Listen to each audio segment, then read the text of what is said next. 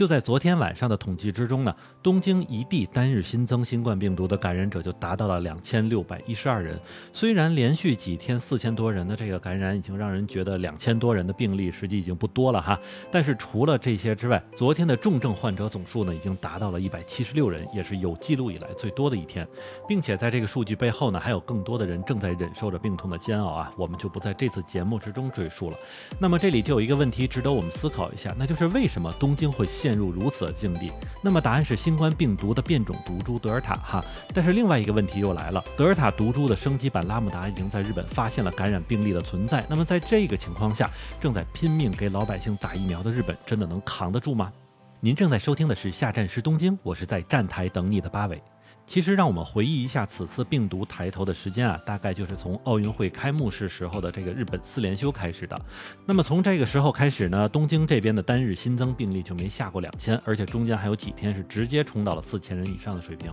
那么如果这次我们排除一些人祸的问题，单就天灾这件事情来说呢，这回疫情的爆发主要原因还是因为新冠病毒变异毒株德尔塔的传播实在是太厉害了。从现在日本厚生省的这个专家小组意见中就能发现，目前全日本范围内的这个新冠感染病例之中呢，德尔塔毒株的感染比例预计已经超过了百分之八十。那么从病毒学的角度上说呢，这个毒株已经完成了和老毒株之间的置换。那么说白了，就是人家病毒成功升级了。但是我们总说的祸不单行这件事儿就来了，就是在奥运会期间呢，日本这边是不幸发现了新冠毒株的另一个变异毒株拉姆达成功登陆了日本。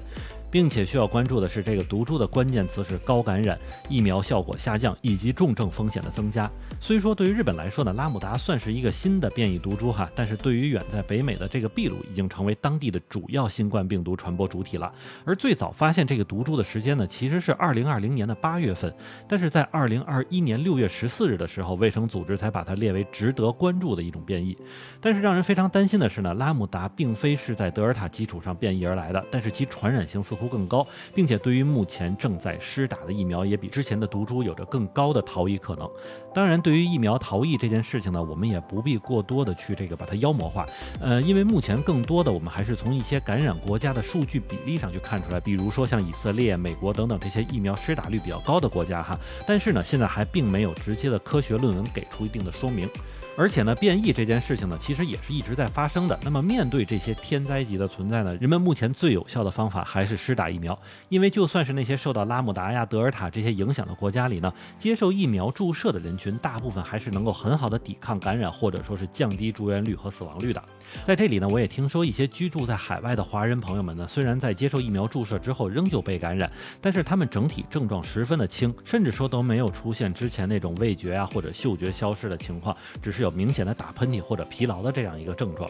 那么实际上，日本这边也是因为在前一段时间大量的给老年群体大面积施打疫苗啊，那么现在也是看到了好处。那么就在昨天呢，日本首相菅义伟还在记者会上说，日本的老年人群体已经完成了百分之八十以上的两剂疫苗的接种。所以我们也明显能从每天的感染数据中看到啊，日本目前最大的感染比例是存在于二十岁到五十岁的中青年群体之中的。所以可见疫苗还是有效果的啊。那么也正是因为这个原因，现阶段日本这边能做的就是拼命给民众施打疫苗，并且施打的。渠道目前是三个，首先呢是市政府的接种中心，日本防卫省也就是自卫队负责的东京和大阪两地的接种中心，以及一些大学和大型公司的一些接种点。不过呢，现在由于疫苗供应量不足哈，所以学校和职场部分的接种呢暂时已经停止了。那么再说到目前日本市面上正在使用的两种疫苗，也就是辉瑞和莫德纳这两种疫苗，民众的说法也是比较不一的。我自己呢是在市政府指定的接种中心打的这个辉瑞疫苗。那么在之前呢，日本会在相应的时间段内给目标人群。呢去用邮件发送纸质的接种券，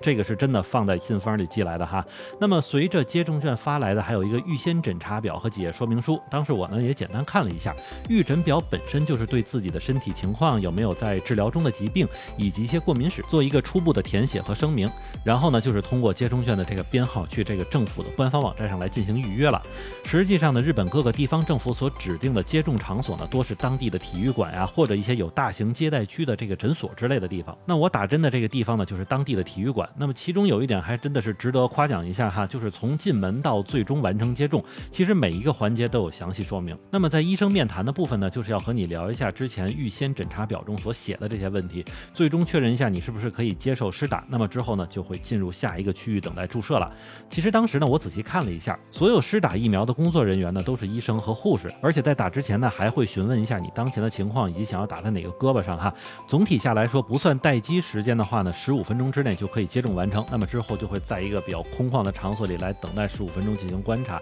如果有什么不舒服的话呢，就在这个时候赶紧和工作人员说。不过我还是想说一点哈，这个打完疫苗之后确实会有一些副作用的出现啊，比如我的第一针在接种完之后，就会在三到四个小时之后觉得特别的困，然后当时真的就睡了一会儿。那么在第二天呢，这个不舒服的感觉就轻微了，但是在第二针打完之后，会在转天难受整整一天。那么具体这个感觉呢，就特别像是那种发烧一样的肌肉酸疼和全身不适。不过相比辉瑞来说呢，我身边很多人在接种摩德纳疫苗之后，表现出更加严重的这个副作用反应啊，其中最明显的就是发烧，是真的发烧，要烧到三十九度上下的那种。而且这里还得给大家一个建议哈，就是该吃药就吃，千万别扛着哈，没有意义。那么除了这个发烧之外呢，我也听说在接种摩德纳疫苗之后会有出现严重皮疹啊等等这些问题，而且似乎就是摩德纳疫苗这个副作用的劲儿会更大一些，所以我身边就有一些朋友说这第二针摩德纳疫苗差点没把我送走。不过另外呢，最近也是因为日本政府的这个疫苗不够了，所以最近厚生劳动省这边呢还是在讨论是不是要用掉那些存货的英国阿斯利康的疫苗，那么就是咱们之前说有血栓形成的疫苗哈，但是到目前为止也仅仅是提议在四十岁以上人群中使用，而不是现在年轻群体，所以大家也不用太担心，但我也是在看了各种相关的信息和数据之后呢，我个人还是很确定的哈，就是疫苗的接种价值是大于其负面效果的，所以真的也是建议还没有打疫苗的小伙伴们呢，尽快去接种疫苗吧。那么也感谢大家收听下站是东京，我是在站台等你的八尾。